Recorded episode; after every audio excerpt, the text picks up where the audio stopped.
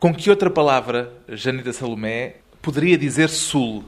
Sol, azul, planície, cantar, Mediterrâneo, sei lá.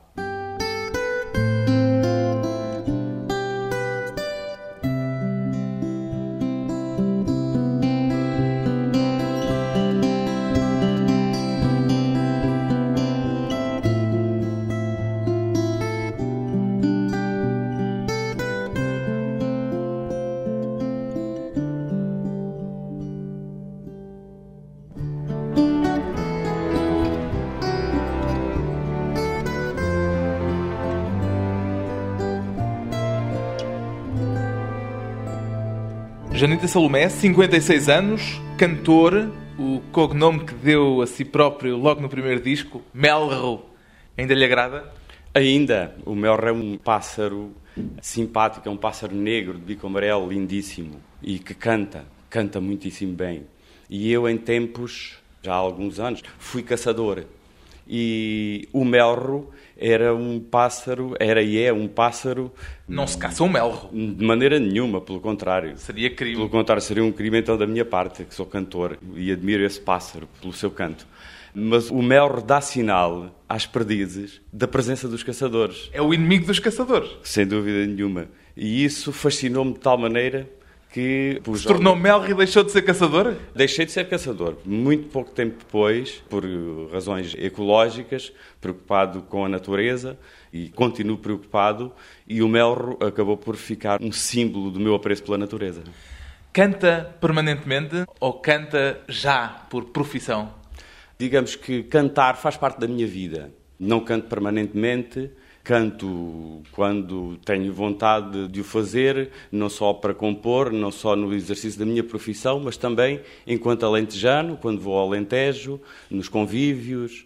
Surge sempre espaço no meio de uns tintos e de conversas, surge sempre espaço para uma moda, para cantar modas alentejanas, enfim mas a minha vida não é só cantar, é tudo, é inclusivamente não fazer nada também. Também é estar vivo. É, também estar vivo, é, eu continuo, ao fim destes anos todos em Lisboa, continuo com a nostalgia do azul, do espaço, do campo, do canto dos pássaros, da solidão, da meditação, enfim, apesar de já estar meio assimilado. Deslocado? Deslocado nunca, de maneira nenhuma. Lisboa já é uma cidade que também um pouco minha. Um pouco alentejana? Também é uma cidade do sul, é uma cidade mediterrânea, é uma cidade branca, cor-de-rosa, é uma cidade que ao fim do dia absorve as cores do pôr do sol, é uma cidade lindíssima. Os aspectos que inspiram? Sem dúvida nenhuma que sim, que me inspiram. Eu busco a inspiração sempre nas minhas origens e naquilo que foram os meus espaços de infância. O sul, azul, contemplação, canto dos pássaros, enfim, a minha terra. As origens que estão nos discos todos que fez até aqui e agora também neste novo disco de Janita Salomé, Tão Pouco e Tanto, um disco que é, por um lado, a exploração das raízes, mas também a exploração do que serão formas experimentais de ir à procura de novos sons Sim, e de novas formas musicais. Como é que conjuga estes dois elementos? Eu estou sempre à procura de fazer eh, diferente, de buscar de facto novos sons, descobrir-me a mim próprio em cada trabalho que faço. E isso acontece também cada vez que canto, cada vez que canto procuro fazê-lo de maneira diferente. E cantar, ser cantor e ser compositor é precisamente isso, é essa busca constante de novos sons e de novas melodias e de novas formas de estar na música. E aí me vou descobrindo também a mim e próprio. E formas de reinventar a sua própria música, porque este disco é uma mistura daquilo que são composições novas e daquilo que são composições que já estavam em disco, mas que sentiu necessidade de regravar. Porquê? Sim, de alguma forma senti necessidade de regravar, mas a minha preocupação vai para as novas gerações, uma vez que estou consciente de que a minha música não é muito divulgada ou este género de música. Nós sabemos que assim é, é um dado adquirido, nós sabemos o que é que mais passa na, é uma fatalidade. na rádio. Quero, ver, quero ver se não é uma inevitabilidade, quero ver se não, aliás, há uma movimentação de músicos e cantores atualmente no sentido de inverter este estado de coisas. Este e... estado de coisas que se deve a quê? Uma razão. Uma razão, elas serão várias. Eu não quero estar de forma nenhuma a acusar ninguém do que quer que seja, mas a verdade é esta realidade com que somos confrontados, que é passar-se muito pouco a música portuguesa. Chegou aqui há alguns tempos essa a percentagem de música portuguesa na rádio ser de 3%, o que é, é assustador e é injusto porque a música portuguesa é extremamente rica, é extremamente variada, tem uma expressão própria e não é divulgada como merece. A experimentação, a busca de canções mais antigas para lhes dar nova roupagem. É para lhes dar nova roupagem e para mostrar, pois eu aí interrompi o, o, raciocínio, para dar a conhecer às gentes mais novas o meu percurso, de onde venho e para onde caminho, na procura de novos sons e de novas melodias, de novos uh, espaços musicais. Sabe para onde vai? Nunca sei bem, eu estou como o António Machado dizia: caminante não há caminho, se há esse caminho a andar. E de onde vem, sabe? Venho, claro, venho do Alentejo, tenho as minhas origens presente, não as carrego às costas como um fardo, mas uh, dou por mim a compor e, e, o apelo que faço e o meu imaginário está nas minhas origens, que estão no sul, que estão no Mediterrâneo. Um sul maior, no entanto, que o Alentejo. Sim, sim, um sul que se estende pela Península Ibérica, que se estende por toda a bacia mediterrânica, que se estende para o Oriente, que se estende para a África, sei lá, o sul, onde o azul começa e nunca mais acaba também passaram pelos seus interesses, não sei se ainda lá estão, os fados de Coimbra. De onde é que veio esse apelo do fado de Coimbra? O alentejano é um cantor, é um cantor por excelência. E a tradição dos fados de Coimbra chegou a todo o país, de certo, estou convencido que sim. Não foi difícil o alentejano cantar fados de Coimbra, tal como canta também fado de Lisboa. O meu pai cantava muitíssimo bem fados de Coimbra e eu fui despertado para este interesse pelos fatos de Coimbra pelo meu pai e por essa tradição de fazer serenatas, à imagem do que ele fazia. Ele cantava fatos de Coimbra nos anos de ouro do fato de Coimbra, nos anos do Edmundo Betancourt, do António Menano, e havia serenatas lindíssimas. Ouvi histórias eh, de serenatas em que o meu pai cantava a gente mais velha, a gente contemporânea dele, e esse gosto pelo fato de Coimbra herdei-o do meu pai.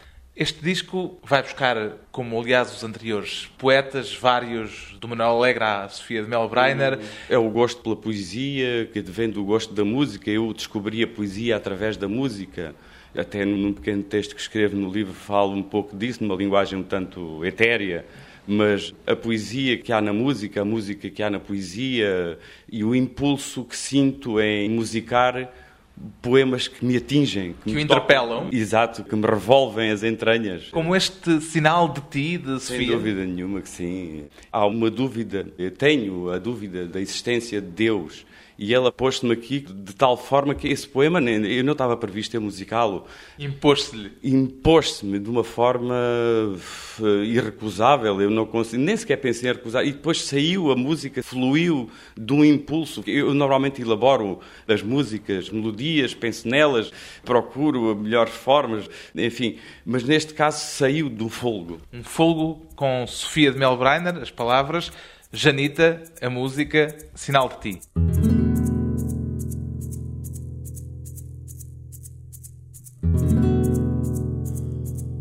Presença dos céus não é a tua.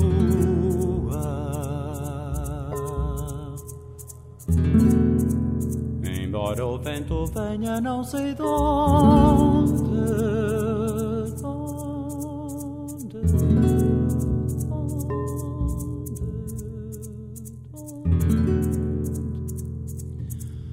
Os oceanos não dizem que os criaste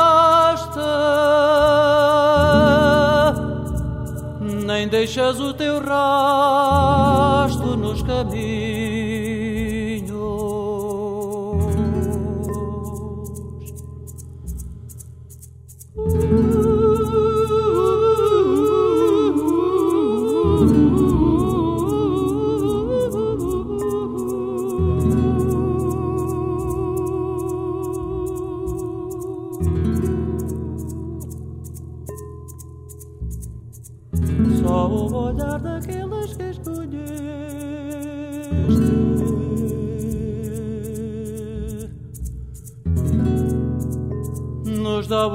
O teu sinal entre os fantasmas.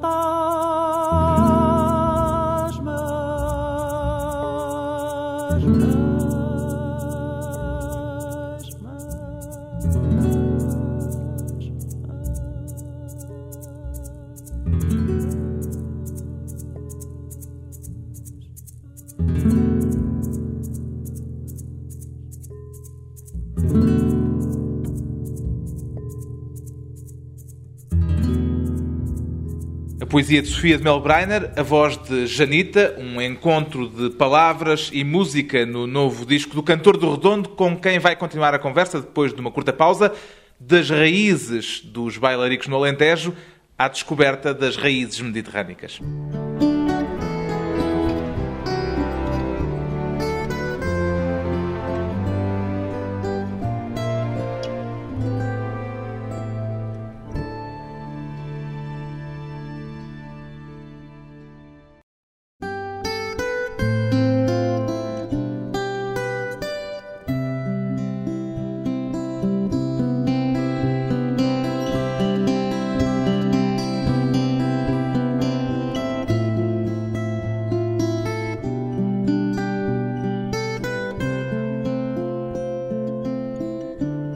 Regresso à conversa com o cidadão João Eduardo Salomé Vieira. Janita, desde quando? Desde sempre. Eu até nem me lembro de que me chamo João no Alentejo ou João chamam Janita. A sua biografia diz que começou a cantar aos 9 anos. Sim, sim, oito, nove anos. Cantava o quê? Uh, olha, cantava músicas do José Lito, músicas espanholas, cantava também acompanhado pelo Vitorino em órgão, cantavam o Agnus Dei, do Bizet, cantava músicas tradicionais da minha terra, enfim, e como vocalista então, depois a partir aí por volta dos 16 anos, cantava êxitos da altura, na altura cantava-se muito mais música italiana e francesa, espanhola também. Foi o seu pai que o empurrou assim aos seus irmãos para a música? Sim, sim, sim, sim, foi um grande estimulador do nosso interesse, do nosso gosto pela música. Até Há pouco já me disse que o seu pai era cantor, era músico também, tocava algum instrumento? Não, eu toca... sim, sim, ele tocava bandolim, mas ele cantava era muitíssimo bem. O meu pai chegava a ser convidado pelo padre do Redondo na altura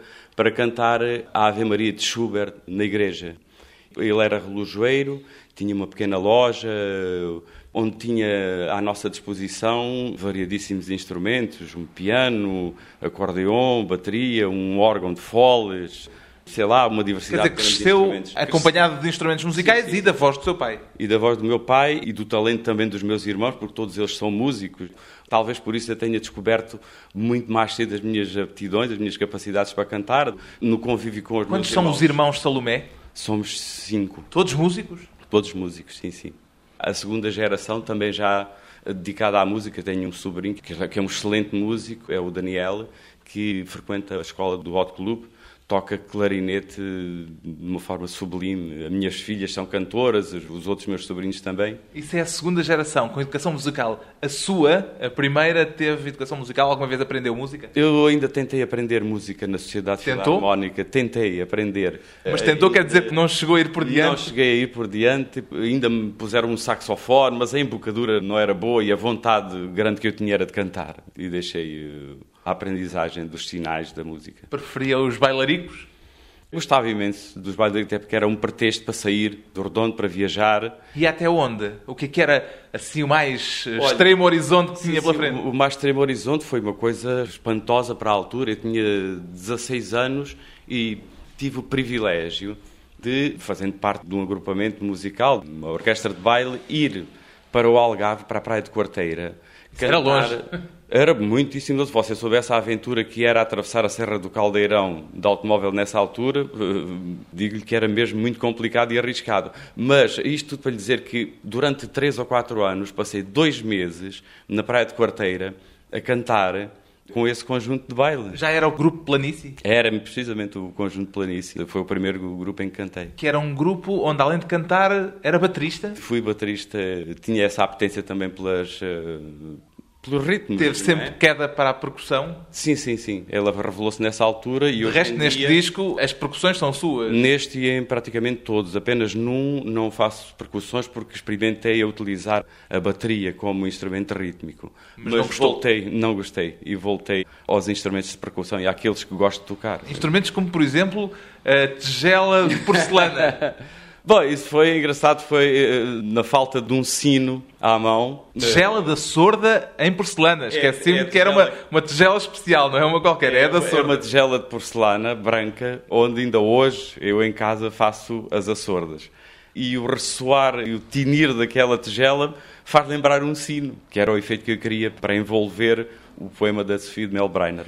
E depois há as percussões árabes, marroquinas, Sim, que foi sim. encontrar eh, no norte da África. Algumas, sim, para além do aduf, o bendir, bendir que terá dado pandeiro em português, que mais? Tarija, são instrumentos que eu conhecia em Marrocos e lá aprendi a tocar. Instrumentos que não tocava com o grupo Planície, porque nessa Não, altura era a bateria. Era exatamente a bateria. Que começou a tocar em que circunstâncias? Porque uma bateria é um instrumento relativamente sofisticado. Sim, olha, foi mesmo uma necessidade. Aquelas idas para a quarteira, Já ganhavam uns cobres com isso? Sim, sim, dava para juntar eh, algum dinheirito, mas foi mesmo por necessidade, porque os meus irmãos, eh, eu era mais novo, já os meus irmãos tinham esse conjunto de planície. Mas o grupo E era familiar, então? Não só, mas os meus dois irmãos mais velhos faziam parte desse grupo. Um era baterista e o outro vocalista. E acontece que num ano, e nessa altura tinha os meus 16 anos, houve um ano em que foi uma altura em que eles arranjaram trabalho, arranjaram emprego, não tinham férias, não puderam ir e era necessário arranjar um baterista e um vocalista. E lembraram-se, como já se tinha descoberto as minhas capacidades eh, de cantor, Foi a solução de dois em um. Exatamente. Lembraram-se de ver se eu me ajeitava com a bateria. Aquilo resultou e aí, aí descobri eu também a, a minha apetência pelos ritmos. Tocavam coisas vossas? Não. Não, não. Eram os êxitos da altura. Cantávamos muito música italiana, francesa, música espanhola, portuguesa, muito pouco, quase nada. Não. E anglo-saxónica ainda não era o tempo. Ainda, ainda não era um tempo. O tempo veio depois com um outro conjunto do qual fiz parte, o conjunto Os Vagabundos do Ritmo. Exatamente, aí nos Vagabundos do Ritmo, sim.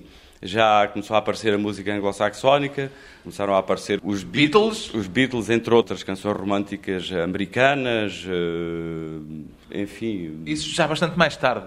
Não muito mais tarde, pai, três. Foi depois da três- da tropa? Três ou quatro anos depois. Já antes da tropa, mas depois continuei a seguir ao- à guerra colonial. A tropa que fez em Moçambique, Fiz a guerra colonial em Moçambique. já havia guerra quando esteve em Moçambique? Claro, claro. Aliás, eu fui para lá, para a guerra, mas eh, acabei por fazer tudo menos guerra. Cantava mais do que fazia guerra. Em que Eh, zona é que esteve? Estive no distrito de Tete, numa zona operacional, perigosíssima, cheia de apanhei sustos que nem, nem passam pela cabeça. Mas, entretanto, cantava, levei a viola e levei na minha bagagem canções, na altura subversivas. Levei a poesia de Manuel Alegre comigo, música do Adirante Correia de Oliveira. Lá cantava essas músicas e tive problemas graves. Cheguei a, ser, a ter voz de prisão, chegaram a mandar-me prender. Depois não fui preso porque acharam que não estava bom da cabeça, como era um gajo operacional que estava lá para o mato, o melhor era mandá-lo para lá outra vez e não fizeram caso disso. Mas tive muita sorte. Mas andou mesmo no mato de dar mais Andei. Andei a dar mais costas, aliás, eu era atirador e fiz a guerra mesmo na guerra, mesmo nas zonas operacionais, minas, emboscadas. Qual foi o pior momento porque se lembra de ter passado? O pior momento foi um ataque à noite. Tínhamos-nos deitado, havia uma hora, deviam ser 11 da noite, um ataque ao quartelamento onde estávamos, rajadas, rebentamentos por todos os lados. Acordei em pânico, sem saber o que é que havia de fazer à vida. Tinha a barraca, a tenda onde estava a dormir, tinha os fechos corridos, estava fechada porque na altura havia tempestades eh, na zona e se a barraca tivesse aberta, se a tenda tivesse aberta, uma rajada de vento levava aquilo. Tinha aquilo fechado, os tiros, os rebentamentos por todos os lados, eu levei o ataque à procura da saída da tenda sem a ter conseguido encontrar, cabeçadas nos pés das camas, e há aqui um pormenor curioso. Eu acordei com a arma na mão, deitado de barriga para o ar. Eu não fui acordado na cama, eu acordei já com a arma na mão. Talvez o estado de vigília funcionou aí. Eu fui buscar a arma, com certeza, a dormir e deitei-me no chão com a arma em cima, como que já preparado, mas era para ir para o caixão, já com a arma e tudo. Foi o maior susto que eu apanhei na minha vida. Voltou a Moçambique depois Voltei a disso? Moçambique depois disso, quando, enquanto músico do Zeca, o Zeca foi convidado pelo governo de Moçambique em 82, estive na cidade de Tete, percorri zonas onde estive na guerra, zonas próximas da cidade de Tete, e tive o privilégio de falar com um guerrilheiro que atuava naquela zona na altura em que eu lá estive e tive a oportunidade de, digamos, me redimir, se é que isso é possível, mas de pedir desculpa por ter estado na guerra contra ele. Um ato de contrição anos depois. Depois de mais uma pausa breve, regressamos com Janita e a promessa de tão pouco, que é afinal tanto.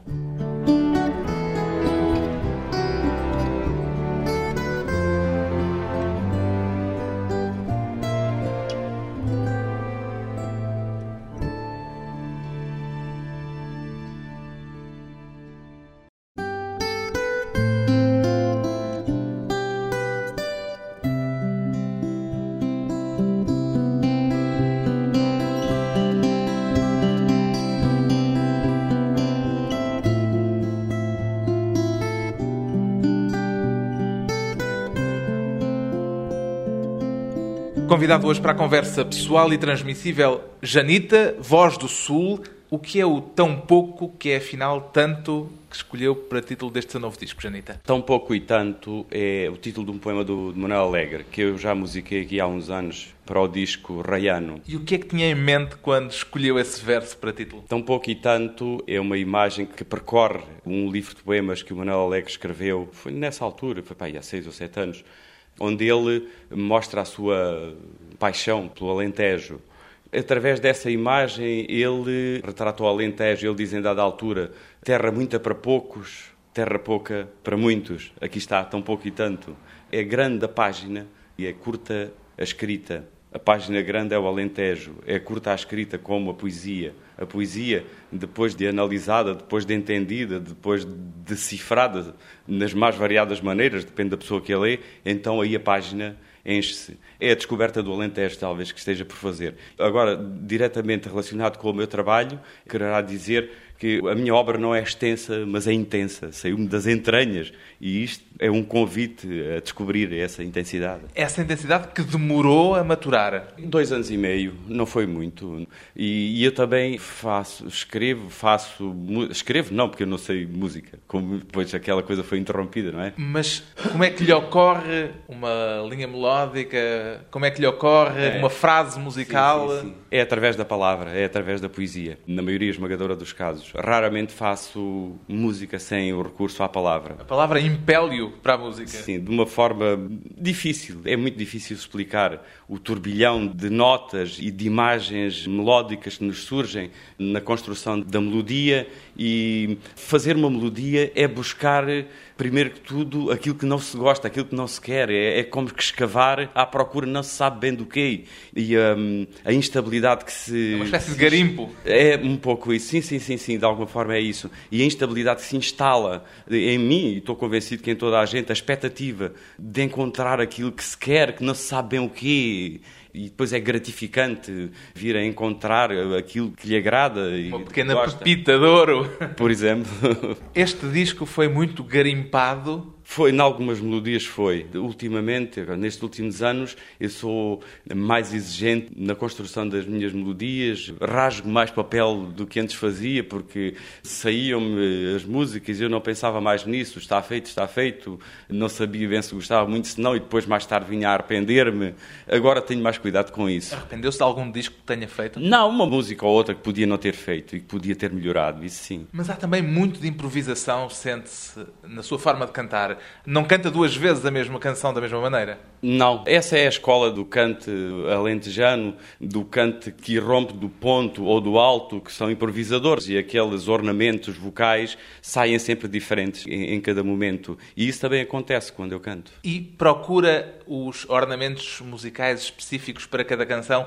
Tem trabalhado previamente esse lado ou espera que o momento o surpreenda para cada canção?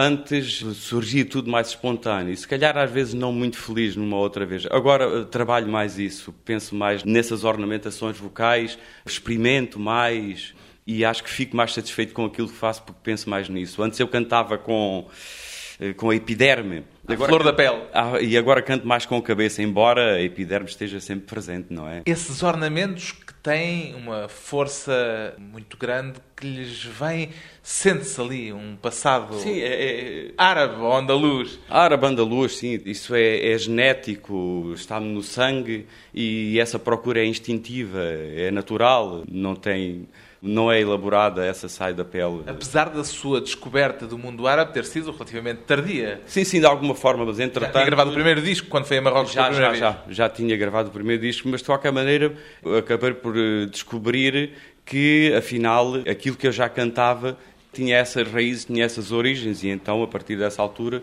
fui então na busca dessas raízes. Alguém lhe disse tens que ir a Marrocos? Não fui eu que disse a mim próprio, foi uma ideia espontânea. Isso foi quando era músico do Zeca, num encontro com músicos marroquinos. Aquela música revolveu-me as entranhas, revolveu-me o sangue, fez-me ferver o sangue e fez-me pensar no canto alentejano. E daí comecei a estabelecer essa relação e essa procura eh, foi natural, surgiu então. A cantar em Marrocos, como é que se sente? Nunca cantei em Marrocos. Eu, ah, cantei uma vez, fui convidado pelo Rão Quial, fui uma vez à Tunísia cantar com ele. Mas de qualquer maneira, em Marrocos, eu prefiro não cantar, prefiro ouvir, prefiro contemplar, prefiro buscar ideias e sons, e sons que já estão inscritos no meu código genético e que ali redescubro. Mas vê-se a si próprio como uma espécie de ponte sobre o Mediterrâneo? Ah, se quiser, eh, transporto para aqui algo que já cá foi deixado há muitos séculos atrás. A presença dos povos do Islão aqui na Península Ibérica foi extremamente importante para aquilo que é hoje o Portugal, para aquilo que é hoje o nosso país. Ficaram aqui muitos sinais dessa presença. O mundo árabe foi esta chamada invasão islâmica, a última vaga de civilização foi a que antecedeu a nossa nacionalidade, não é? E ficaram muitas marcas na nossa poesia, na língua, na música, na nossa fisionomia, nos nossos hábitos, na nossa gastronomia, enfim. São marcas que pretende realçar. Sim, sim, elas estão sempre presentes. Eu nem sequer preciso pretender realçá-las. É tão natural como cantar. Quando canto, quando abro a boca para cantar, essas coisas surgem naturalmente logo assim. Qual é a sua canção de que mais gosta?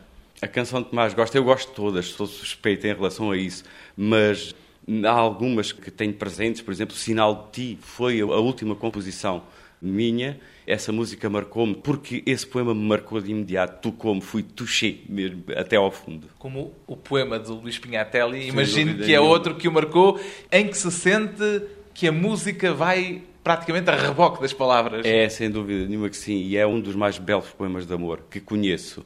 É um outro exemplo do que muitas vezes a poesia pode fazer em nós. É uma música de algo elaborada, mas também surgiu de um fogo, de um só fogo também.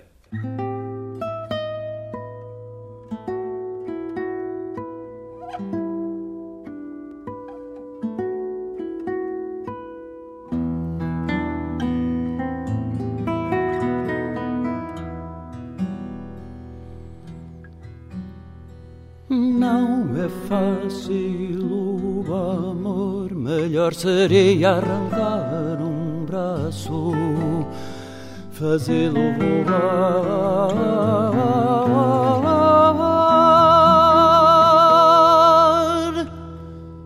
dar a volta ao mundo, abraçar todo mundo, fazer da alegria o pão nosso de cada dia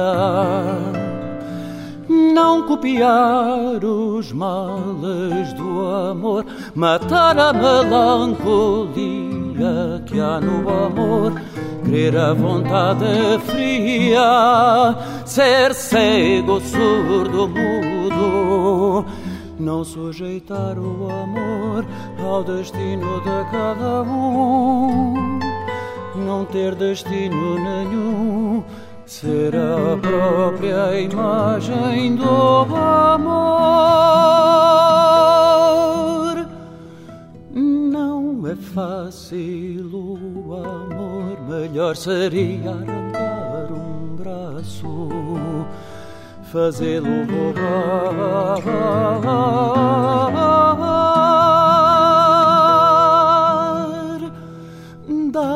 Dar a volta a um abraçar todo mundo, fazer da alegria o pão nosso de cada dia. Não copiar os males do amor, matar a melancolia que há no amor, crer a vontade fria, ser cego, surdo, mudo não sujeitar o amor ao destino de cada um, não ter destino nenhum, ser a própria imagem do amor. Pôr o coração ao largo, não sofrer os males do amor não vacilar, ter a coragem de enfrentar a razão de ser da própria dor, porque o amor é triste. Não é fácil